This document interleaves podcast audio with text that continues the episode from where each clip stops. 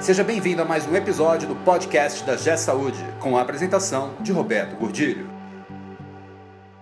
Olá, eu sou Roberto Gordilho e hoje nós vamos falar sobre um assunto que eu acho super bacana: gestão do tempo. Por que é que tanta gente encontra tempo para fazer tanta coisa, enquanto outras pessoas não conseguem tempo para nada? Esse podcast é um oferecimento da G Saúde. Acesse www.gsaude.com.br. Uma das grandes habilidades que a gente precisa desenvolver, eu acredito até que na vida, muito mais do que uma habilidade de gestão profissional, uma habilidade que a gente precisa desenvolver na vida é gestão do tempo. E aí eu posso falar para vocês de cadeira, porque eu já fui no meu passado uma pessoa extremamente desorganizada. Uma pessoa que trabalhava, não tinha regra, não tinha hora, não tinha nada dava tempo, marcava dois compromissos no mesmo horário, era muito desorganizado. Até que um dia, mais ou menos 20 anos atrás, eu tomei uma decisão e disse o seguinte: a partir de hoje eu vou me organizar. E a partir daí comecei a construir e praticar a gestão do tempo. Então o que eu vou falar aqui com vocês é muito de uma experiência que eu vivi. Eu já, eu já tive dos dois lados da moeda eu já fui muito desorganizado e hoje eu sou extremamente disciplinado. E eu consigo claramente perceber e aproveitar as vantagens da disciplina, as vantagens de fazer uma boa gestão do meu tempo. E aí, qual é a primeira coisa que a gente precisa entender para fazer uma boa gestão do tempo? A semana tem 168 horas. E independente de qualquer coisa, isso não vai mudar a semana vai continuar tendo 168 horas. O que é que nós precisamos decidir? Nós precisamos decidir o que nós vamos fazer nas 168 horas. E se nós olharmos, não tem muito o que decidir, não, porque isso é igual ao nosso orçamento. Tem uma parte que já vem comprada. Por exemplo, eu preciso dormir, então eu vou considerar 8 horas por dia para dormir. Mas eu não simplesmente deito, fecho o olho, durmo, acordo e já estou trabalhando. Eu tenho um tempo que eu demoro para deitar e fazer os antes de dormir. E eu tenho um tempo quando eu acordo para tomar banho, escovar o dente, me preparar, me vestir, me preparar. Então, vamos considerar 9 horas por dia. Então, das 24, eu já não tenho 9, ou seja, só me sobraram 15 horas. Dessas 15, uma parte eu estou trabalhando. E aí vamos considerar trabalho do momento que nós saímos de casa ao momento que nós voltamos para casa. Porque no final das contas, o tempo que nós estamos no trânsito nos dirigindo ao trabalho também é trabalho. O tempo que nós estamos voltando também é trabalho. Apesar de que pode ser aproveitado de uma forma um pouquinho diferente. Vou falar nisso já já. Mas olha quanto sobra para a gente decidir. E essa decisão que eu vou tomar sobre esse tempinho que sobra, ela tem que envolver amigos, ela tem que envolver família, filho, marido, mulher, pai, mãe, estudo, qualificação. E é sobre esse tempo que a gente vai tomar a decisão. É o que nós vamos fazer com este tempo que vai definir como nós vamos nos como vai ser a nossa qualidade de vida. Mas não só esse tempo. O que eu estou dormindo eu não tenho muita ação sobre ele. Mas no próprio trabalho eu tenho que fazer uma gestão de tempo para organizar minhas atividades, porque eu posso fazer mais ou menos. Então, qual é o aspecto fundamental para você fazer uma boa gestão do tempo? Primeiro, disciplina. Disciplina é tudo. Uma pessoa disciplinada, ela vai conseguir se organizar e cumprir aquelas tarefas que efetivamente foi ela mesma programou para fazer. Ah, Roberto, mas o mundo não é perfeito, acontecem coisas ao longo do dia, aquilo vai mudando. Claro, muda para mim, muda para você, muda para todo mundo.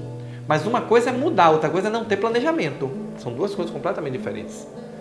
Quando eu tenho um planejamento e ele muda, eu arrumo, ajusto o meu planejamento. Quando eu não tenho um planejamento, eu não tenho planejamento, eu vou fazendo o que Deus dá, o que vai chegando. E aí nunca dá tempo para nada, porque eu não tenho hora para começar, não tenho hora para acabar, não sei quanto tempo eu vou demorar em cada atividade, não tenho sequer uma lista de tarefas, aí nunca dá tempo para nada. A mesma coisa é o que eu vou fazer em casa. E aí você tem um, uma, um equipamento pior do que o celular que rouba demais a atenção de quem utiliza, que é a televisão. Você já reparou quanto tempo você gasta em frente à televisão? Será que você não podia dar uma, um destino melhor a esse tempo? Aí, novamente, vou falar da minha experiência. Eu já tenho mais de 10 anos que não assisto televisão. Cortei televisão da minha vida, exceto um final de semana ou outro que eu assisto um filme. Mas televisão da forma tradicional para parar, assistir, cortei da minha vida há mais de 10 anos. E você não tem noção do tempo que sobra. Então a gestão do tempo para você fazer, você precisa, primeiro, entender que a semana só tem 168 horas. Segundo, se organizar nas atividades que você precisa fazer todo dia.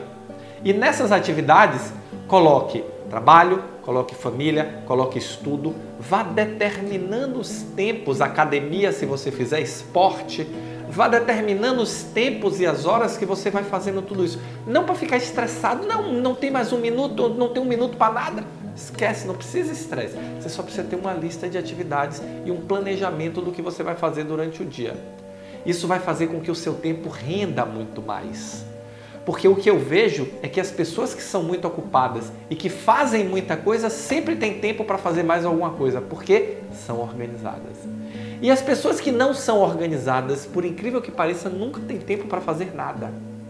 Olha que, olha que coisa louca.